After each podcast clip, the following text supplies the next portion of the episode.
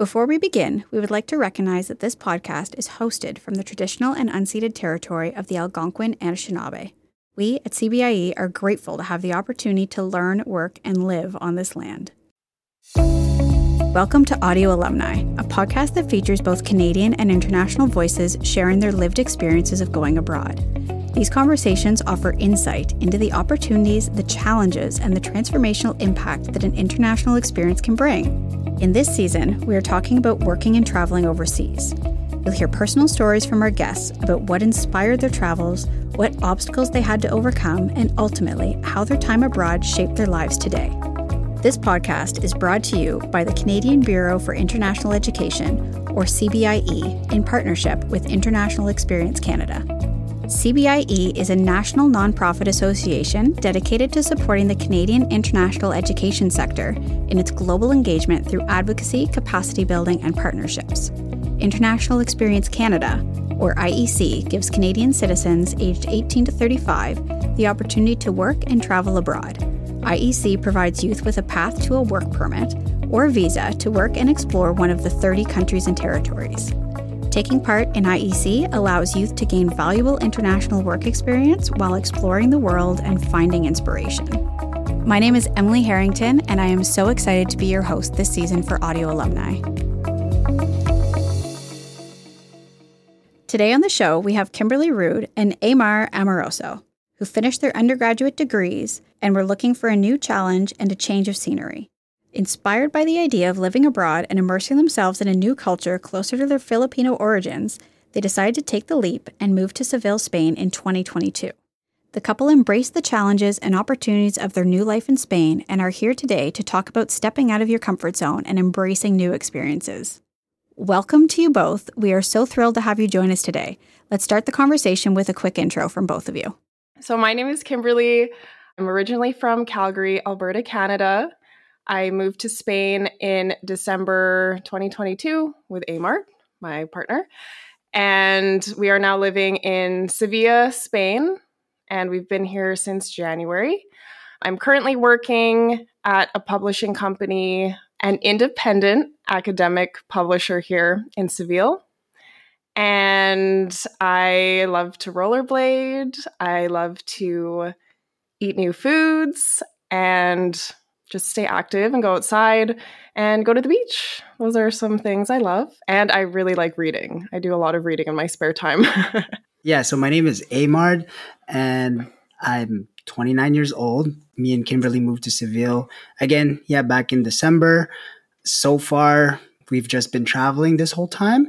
Uh, but basically, I recently got a job as an English teaching assistant here in Sevilla. I just started two weeks ago. I really like it. I basically teach English from grades 6 to 10. So about 12 years old to 16, 16 years old. A couple of things that I like. I like to play sports. I like to go to the gym. I like to be social and also I like to travel. Did the two of you meet at the University of Calgary while you were studying? Um, yeah, we met. I guess I was in my first year and he was in second year, maybe we've been in this a uh, couple of classes together and then we ended up switching uh, into the same program. Yeah i guess that was around 2016 so then you graduated trying to decide what's next. What prompted you to look into the international experience and take that leap of faith to move abroad? Like what was that whole process like to get from a to b? So actually uh, right after university i was working at a company called shareworks by morgan stanley and while I was working there, I had met a friend of mine who introduced me to the idea of International Experience Canada. He basically had told me, Hey, you know what? I'm actually leaving in about a month because I'm looking to go to Barcelona and actually become a photographer there. And at the time, we were working in the financial services industry. And I basically brought it up to Kimberly. And that's how our basically how we got the idea to kind of move abroad. And at the time, it was COVID. So that was about 2020. And we had made a plan to start saving so that by the time the lockdowns are over, we can start the process into applying for our visa as well. To go off of what he said, I guess we were thinking about it for a while. I mean, I always wanted to move abroad for a bit, at least temporarily, just to travel. I've always really liked traveling and I never really traveled Europe. So I thought Spain was a good idea. And the international experience program seemed really nice. It gave the opportunity to work in a different country. So you could save up a bit of money and then also work abroad as well while learning the language and experiencing the culture a little bit. So that was something that was really appealing for me. I was really just stressed at my job, to be honest, when we were back home in Canada. So it seemed like a nice change, I guess, and something fun while we didn't have too much stuff holding us down in Canada. You said you started the process in 2020 and you only moved in December of 22. So what was that like? How what was that planning process like? Cuz 2 years is a long time to not only take to plan that move but really stay committed to that dream. Well, for me, we had to plan quite a while because we wanted to make sure Spain was the country we wanted to go to we looked at other countries that had a similar program and we wanted to see, I guess, what opportunities were in those countries. And after doing a lot of research, we thought Spain would have been the best option for us.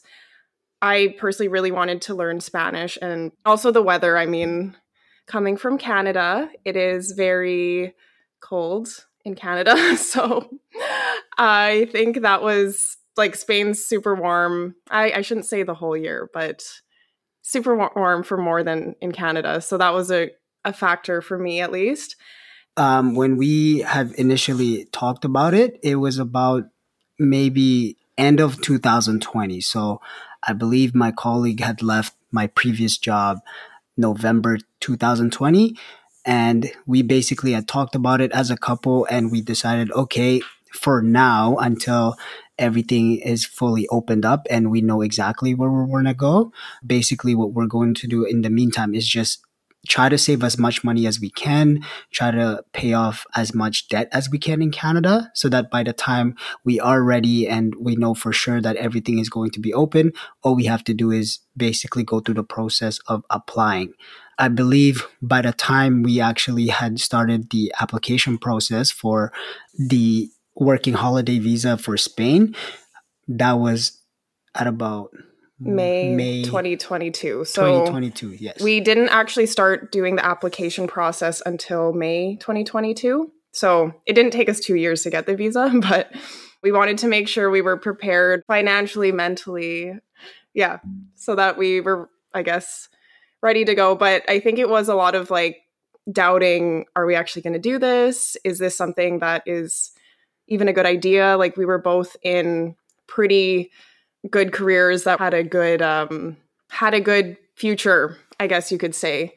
So it was kind of a risk in that sense where we were a bit scared to leave the comfort of our jobs and our apartment and whatnot. So yeah, it was a lot of thinking about it, making sure we really wanted to do it. But in the end, we were pretty confident that we wanted to do it so it was wasn't too hard of a decision when it came down to it the two of you managed to pack up your lives get through the whole visa process and figure out what goes in a suitcase across the ocean in only six months. That's absolutely incredible. So what were all of the emotions you went through in those six months? Uh, definitely a lot of back and forth at the time, especially uh, in when we started the uh, visa application process. I was starting my second year in a company that I was working for, and it looks like I was getting a lot more responsibilities, and also I was just starting to kind of get a feel for the job, and I started thinking, hey, like, is this really what I want to do? Do I really want to disrupt my momentum? But when I brought it up to my team, they've been nothing but supportive. So that kind of helped me make a decision for myself. For me, I was really stressed about it. Again, it was a lot of back and forth like, do I really want to take the step? Is this a good idea? What if we fail? Like, I think that was a big thing. And yeah, trying to figure out what to bring, how much to bring across the world. Should I bring furniture? Do I bring like home decor? that was quite stressful. And I think if I were to go back and do it again, I would have given myself a lot more time to move out of my apartment and get rid of my stuff because that was quite stressful. But it was a lot of work. I think, especially in the last few months, I think there was a lot of not procrastination, but it was almost, it was just a lot of work. I think like there's a lot of documents you need to get and a lot of things you need to take care of before you leave. So I think that was something that was a bit stressful. I want to go deep into a little bit more of the whole experience of what the heck do you bring? How do you decide where to draw the line and what actually makes it into this new life you're building? A couple of questions I want to ask. Did you find any useful blogs or tools that kind of helped you make those tough decisions? Did you put stuff into storage or sell it? How did you navigate that part of the process? for that part of the process, we basically put um, at least my stuff and um, Kimberly's to my parents' house. We kind of just used their basement as a storage unit uh, for now. so, yeah, they're Thanks. expecting us back. And thank you. Yeah, if they're listening, thank you. Yeah, I think that was something that was really nice. Is Eymard's parents?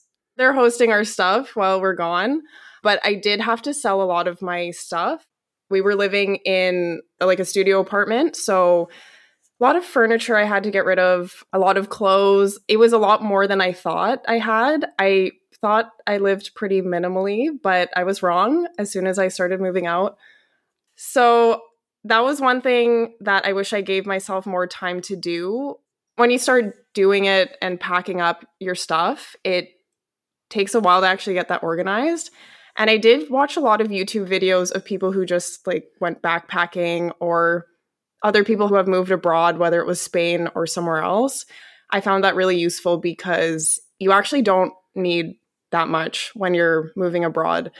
At least in Spain, most of the apartments that you can rent, especially for foreigners, they're fully furnished and there's a lot of stuff I miss from Canada for sure that I wish I had here with me, but it also really teaches you how you can live without a lot of stuff and everything is kind of replaceable in the sense where you can buy it in Spain or wherever you are.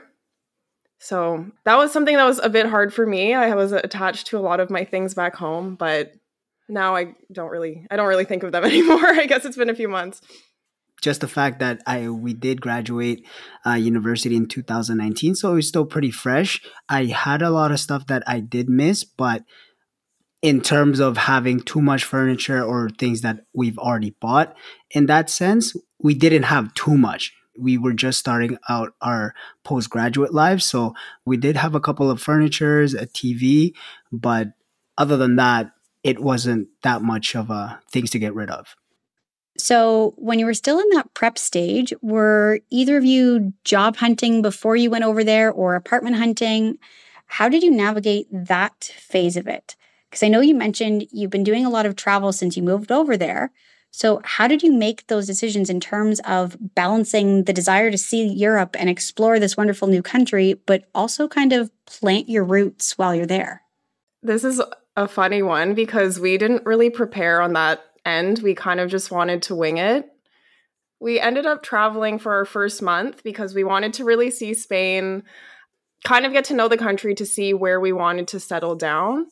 We had a few places in mind like Valencia and Sevilla as and Barcelona as places we were thinking of moving to long term, but we didn't have any jobs lined up, no apartment or anything like that we thought it was going to be really easy to just get an apartment and settle in and whatnot. But I think that was our biggest challenge when we got here is it is quite different from what you're expecting. That was something we couldn't research.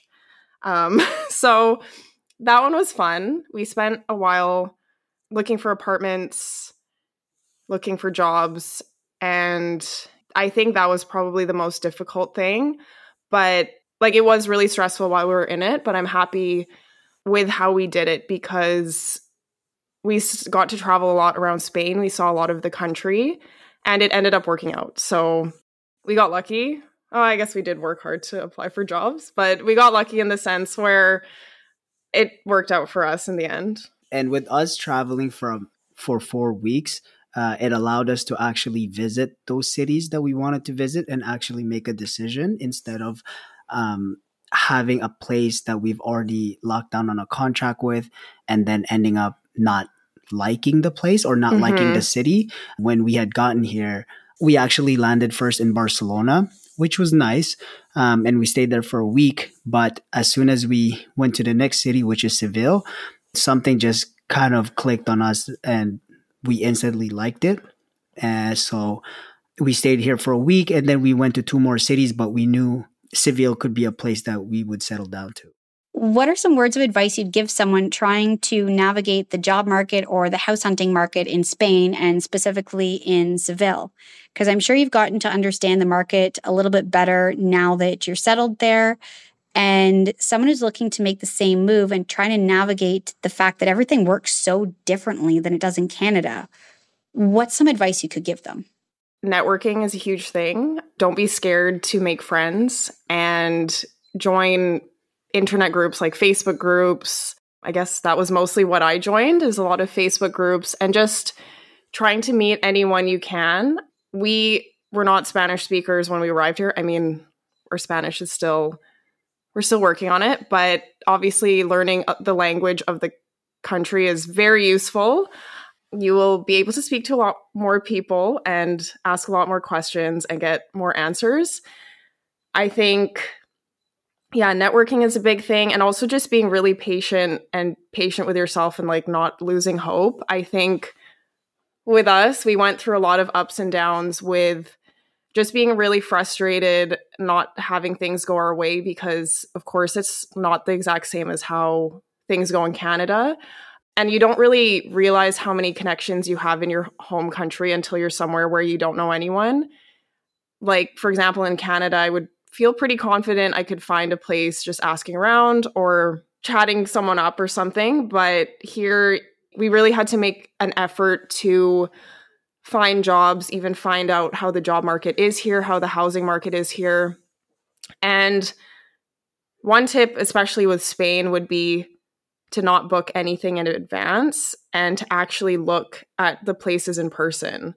We got lucky with where we booked. We have a lovely landlords but we also live like quite far from the city. The city. We actually live in like a smaller town, and it's kind of because we booked it in advance and we didn't really look at, at the area. So I would say do your research when it comes to location.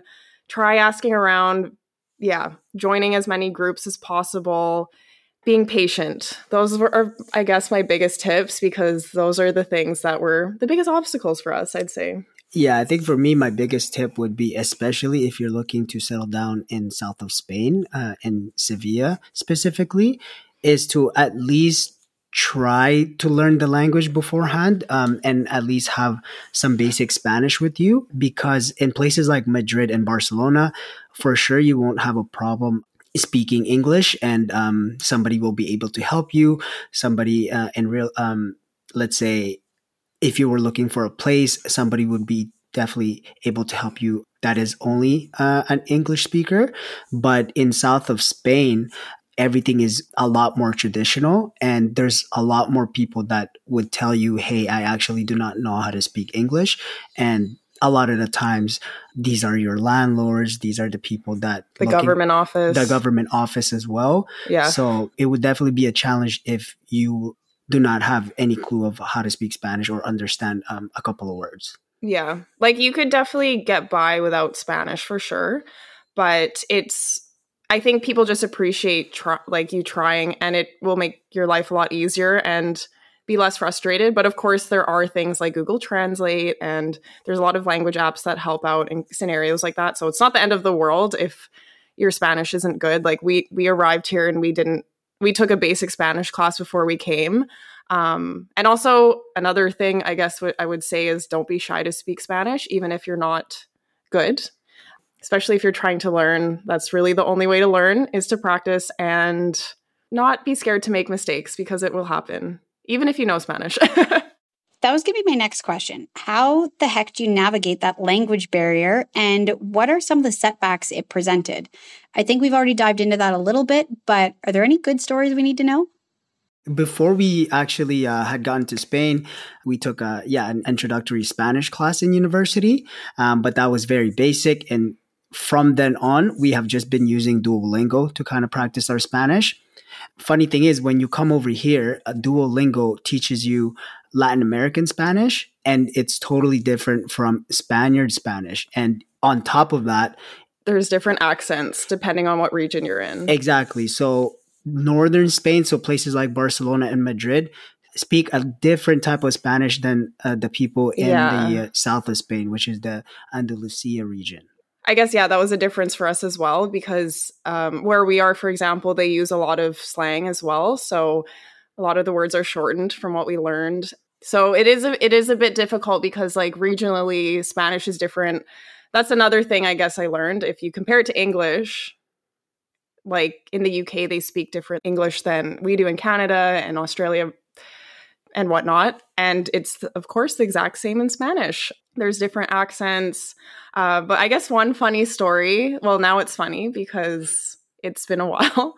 But the first time we had to pay our phone bill, we were so lost. We went to a, the phone, I guess the phone store here in our town, and it was like kind of like a strip mall and we couldn't find anyone that spoke English and we were just so confused on how to pay. A lot of people pay their bills here through the bank or through an ATM. And because we didn't have our Spanish bank card yet, we really didn't know how to pay. So we kept going to random up to random people to see if they could help us because we were even though we were using Google Translate, a lot of the words weren't translating and we didn't really know how to get our point across. But we finally figured out uh, we went to a different phone store and got help from a guy who spoke a little bit of Spanish.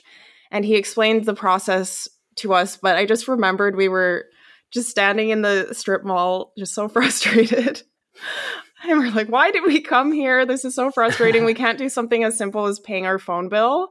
Um, but now I can laugh and now I can do it in Spanish. So it is it is something that where things are super frustrating and embarrassing sometimes, but now you can laugh about it.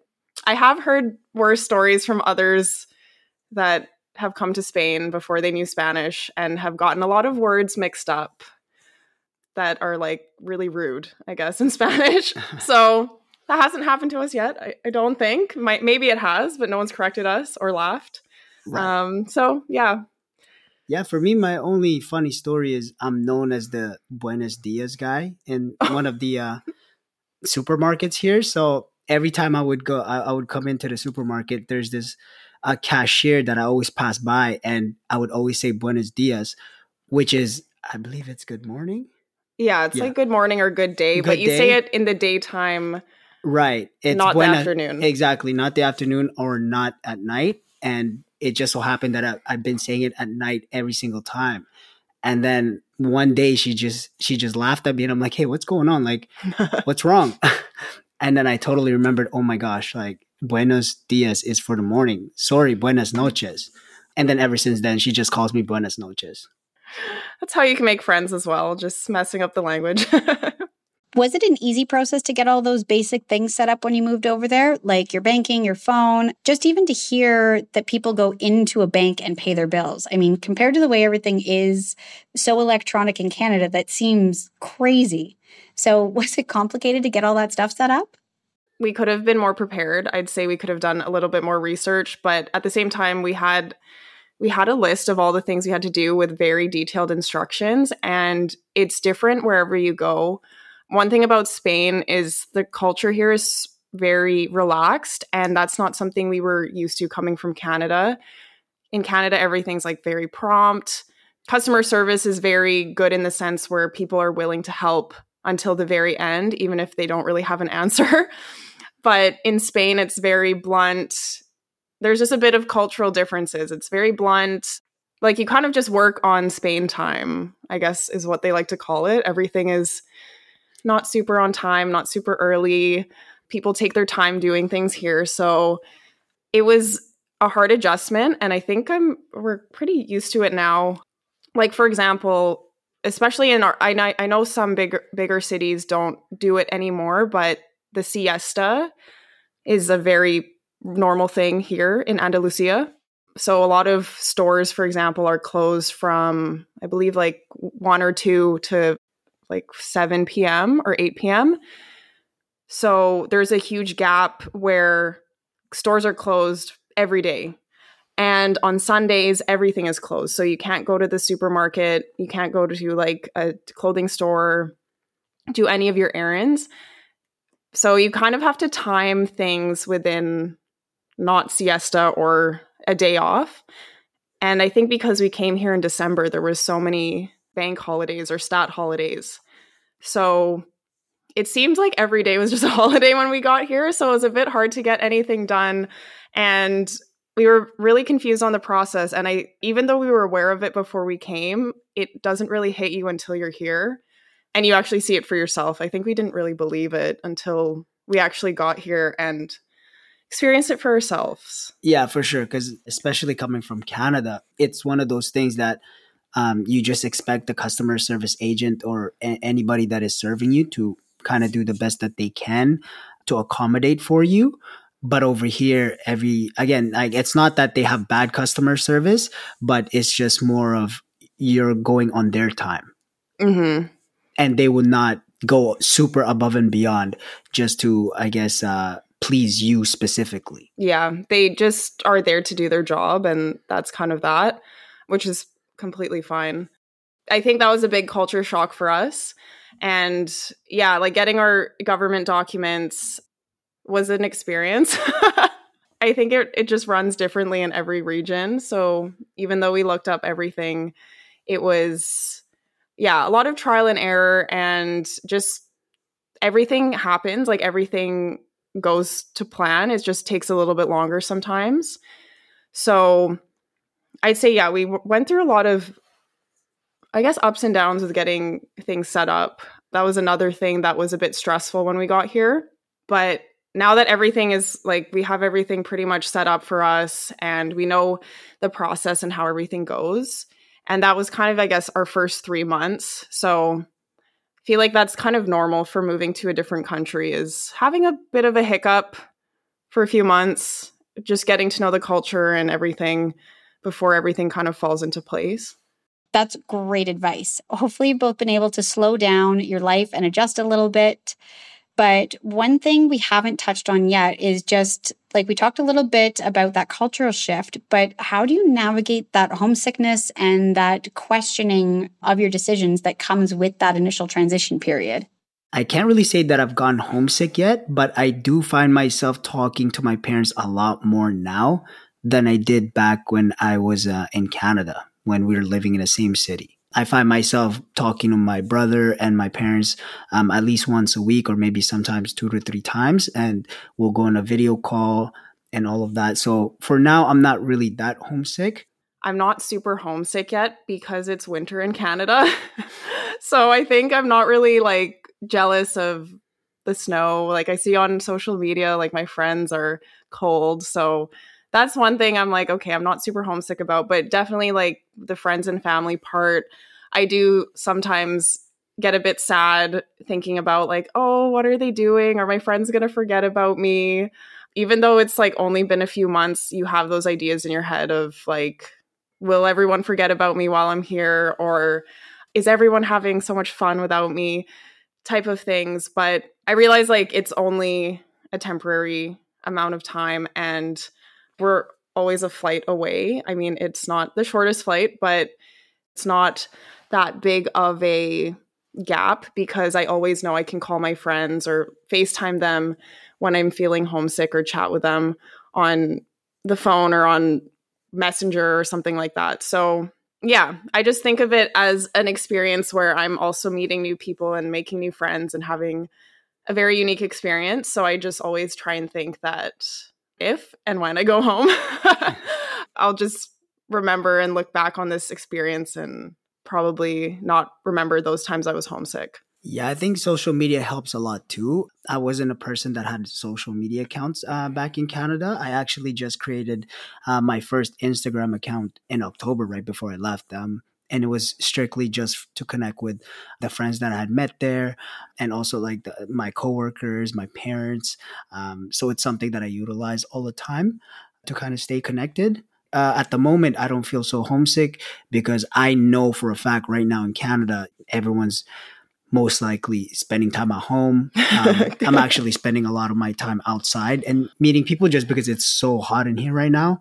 But for sure, around the summertime, that's when I'll start looking at social media and thinking uh, and feeling, oh my God, I, I wish I was there. Yeah. I think once all the summer fun activities roll around and everyone's like outside on patios and at music festivals and whatnot, I think I might get a bit jealous because there's definitely some things about Canada that I miss that are not in Spain. Have any of your friends or family made plans to come and visit and enjoy all that magical non Canadian weather that Spain has to offer?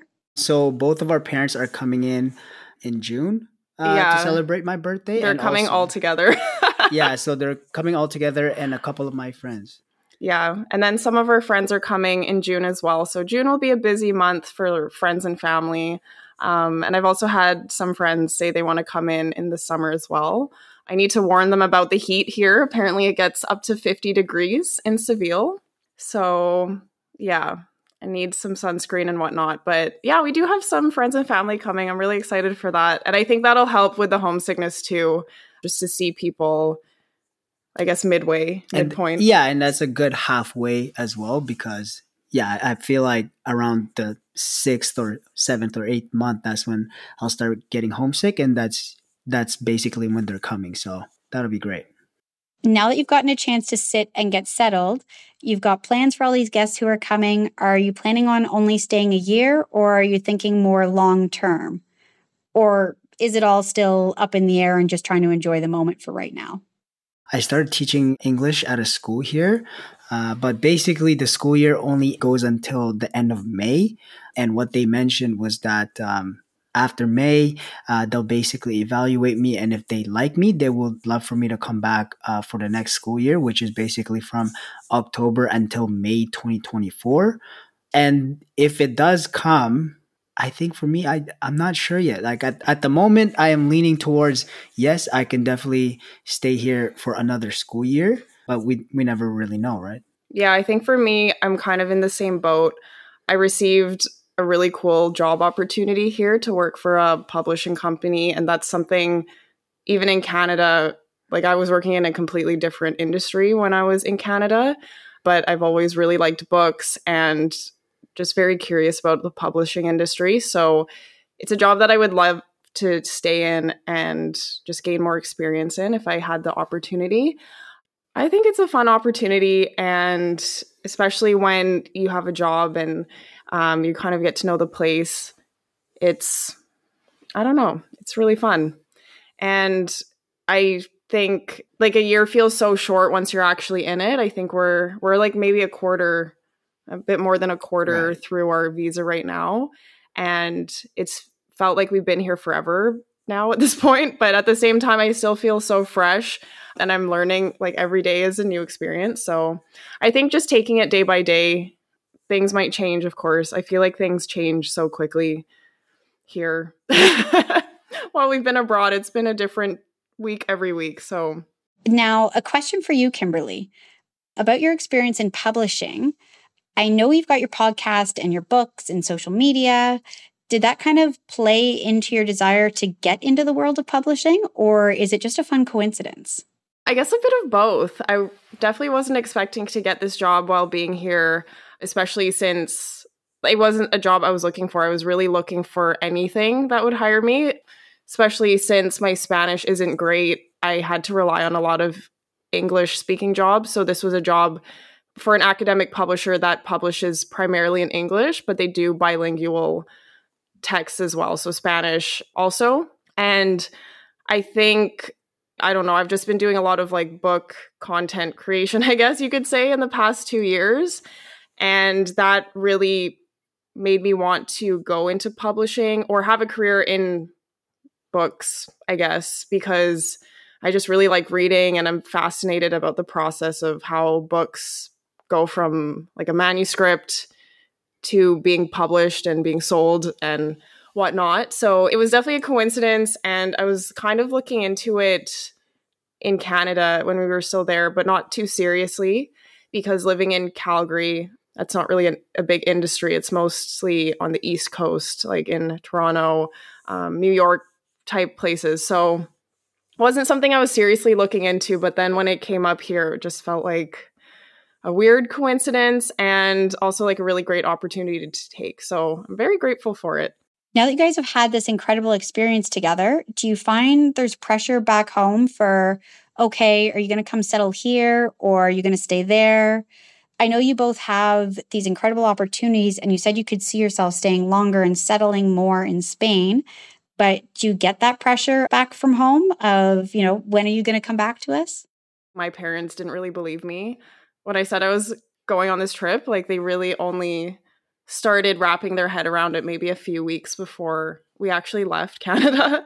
So, yeah, I think there's a lot of pressure to come back home and and even for myself, I think I have an idea in my head where I keep thinking like when I'm back in Canada, when I'm back in Canada, but I think there is of course like I don't know, depending on what the future what the future holds, of course, I would go whatever wherever that way would be, but um I think that's something in the back of my mind, but I think ultimately if I find a future in staying here and really enjoy it, I would love to do that, but yeah, it is a bit hard because our whole lives are like on the other side of the world. Uh, my parents do kind of put that pressure on on me as well. They are in the most part supportive, but I think it's in a sense that they believe also that I will be coming back um, mm-hmm. at the mm-hmm. end of the year. I think if I were to get the opportunity to actually extend the visa and I were to say yes to that, um, uh, it might have to be a conversation with my parents. Um, but yeah, uh, so far they, they've been very supportive. The people that I used to work with, when I mentioned that I, I wanted to do something like this, they've also been very supportive.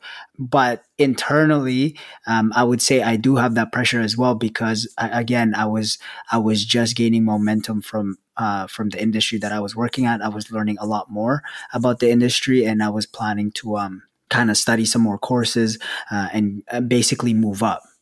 Yeah. Um, so that's something in my in my mind that okay, do I really want to extend it again, or do I want to come back uh, back home and actually uh, get settled down there? So, mm-hmm. and I think even as a couple, it's like hard to think about as well because of course you have to consider the other person and also consider like the future together and what to do. So that's another tough thing. I think if you're like a single person wanting to do this, you might be a bit different. I don't know, but yeah, there's like so many different factors. I think of course when the time comes and like things get a bit closer, it'll be a lot more to think about then, but yeah, there definitely is pressure to go back home. Kimberly, the fact that you've managed to get into the publishing world, I think it's so incredible to say that not only you've taken such a big risk in going abroad to a country where you don't speak the language, but you've done an entire career change for both of you at the same time.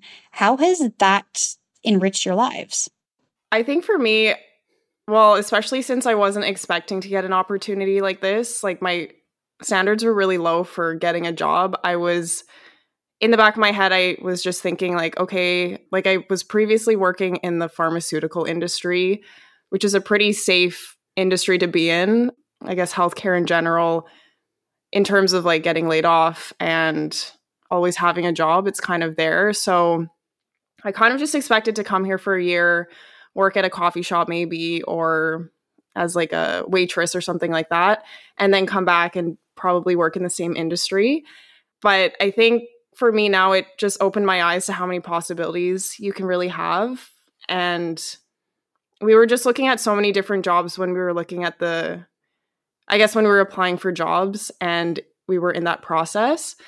I started a podcast while i was here too and i was just looking at understanding the podcast process and recording and everything. It was such a big step and that was also a thing i was thinking about as well. And like i've always liked books and publishing. And it's just cool to see that you can actually find a career in something you're interested in. I think I was just at home in Canada not really knowing if I wanted to continue with my career or if I wanted to move up with the company. But yeah, I think this has enriched my life in a sense where I've just been more open to taking opportunities that are different than following, I guess, like the straight path that I was kind of going before. Even though it's been really stressful, I think it's paid off in the end. And I, I can anticipate it will probably be stressful, of course, moving forward, and there's always bumps in the road, but the risk was worth it, I'd say. When we got here, I wasn't really looking for anything specific. Like I wasn't looking for any English teaching jobs here in uh, in Spain. I was actually looking more for any labor jobs like a restaurant or a clothing store. But actually, what had happened was I I had I got injured working out back in January and I've been injured ever since. So I've I've been injured for about two months, and that was at the, um, around late February, early March. That's when I started thinking, okay, I need to make some money. So why don't I try to get a job that's um, that doesn't involve me using my body too much? We found an ad that had an opening for an English teaching assistant uh, that they needed right away. And I kind of just applied and it basically kind of fell into my lap because to actually teach English here, you needed uh, certain specific uh, certifications, and I didn't even have that. All I had was a bachelor's degree, which I guess for them it was enough. But now that I'm in there, how it enriched my life, maybe just being more able to adapt into different types of situations. Again I've, I've never i've never taught anybody before um, especially with english. It's different from when you're naturally speaking it than for you to actually teach it to somebody else that has no idea how to speak it. Um, so that's something i'm learning right now.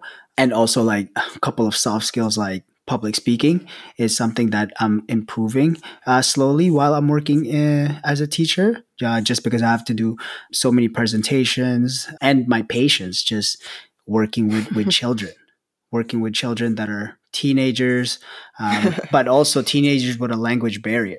I love the fact that the two of you have been so incredibly candid through our time together. So I just want to say a huge thank you, first and foremost. Any kind of last tips or tricks you would recommend to someone who's looking to embark on an international journey like you have?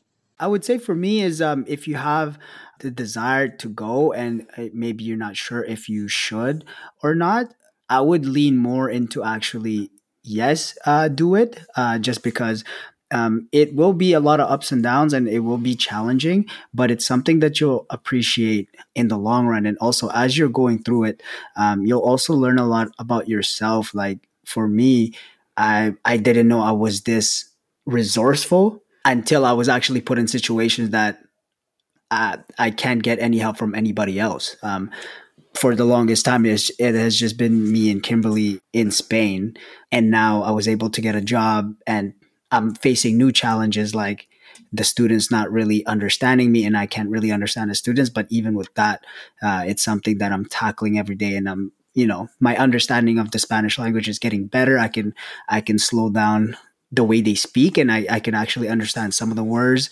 and just different things like that. So I think I would regret it more had I just stayed in Canada and um, and kind of just pursued like I mean my career in Canada is good um, and I was going through um, to a good path but I think I would regret it more if had I actually just stayed there and um, not go through with this.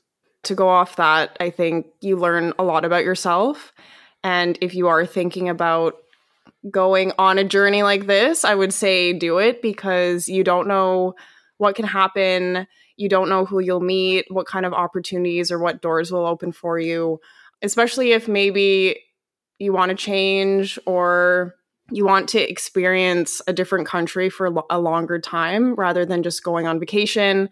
It really immerses you in the culture and like there's so many documentaries and YouTube videos and whatnot you can watch about a certain place, but you won't ever really learn about it until you're actually there experiencing it and it feels cheesy saying it and i and every time i would watch like testimonials or videos of people that have done this. They're like, "Oh, but you'll ch- your life will change forever and you'll experience so many new things." But it's it's true. Like you like the things that I've experienced in this short time, like I would have never had those opportunities or those experiences back home if I did not have done this. The good and the bad. Um and yeah, I think it just makes you a stronger person as well in that sense because you're able to handle a lot more than you think. right. And I think also it's it's such a different thing now now that we've stayed here for however many months because it's such a different thing for you to travel to a country for even let's say two months knowing that you're just going there to travel um, it's such a different experience than for you knowing that okay i have to survive here for a year maybe mm-hmm. two and of course if and if things like don't work out and you really hate it you can always go home. Like you don't have to stay here the whole year. Right. But i think it just feels good. And i think personally for me it it feels like a good accomplishment to have overcome like the really hard things that we were, had to deal with and just all like the factors because it does pay off when it works out and when everything starts falling into place like it feels really good Oh, no, that's absolutely fantastic. And again, thank you so much to both of you for taking this time out of your day, especially when we're on a six hour time difference. And that ends this episode of Audio Alumni. We want to thank our listeners for joining us today. We also want to thank our guests for their openness in sharing their stories and our partner, International Experience Canada, for collaborating with us this season. Be sure to subscribe to this podcast for new episodes and visit us at cbie.ca for more content about international education in Canada. Until next time.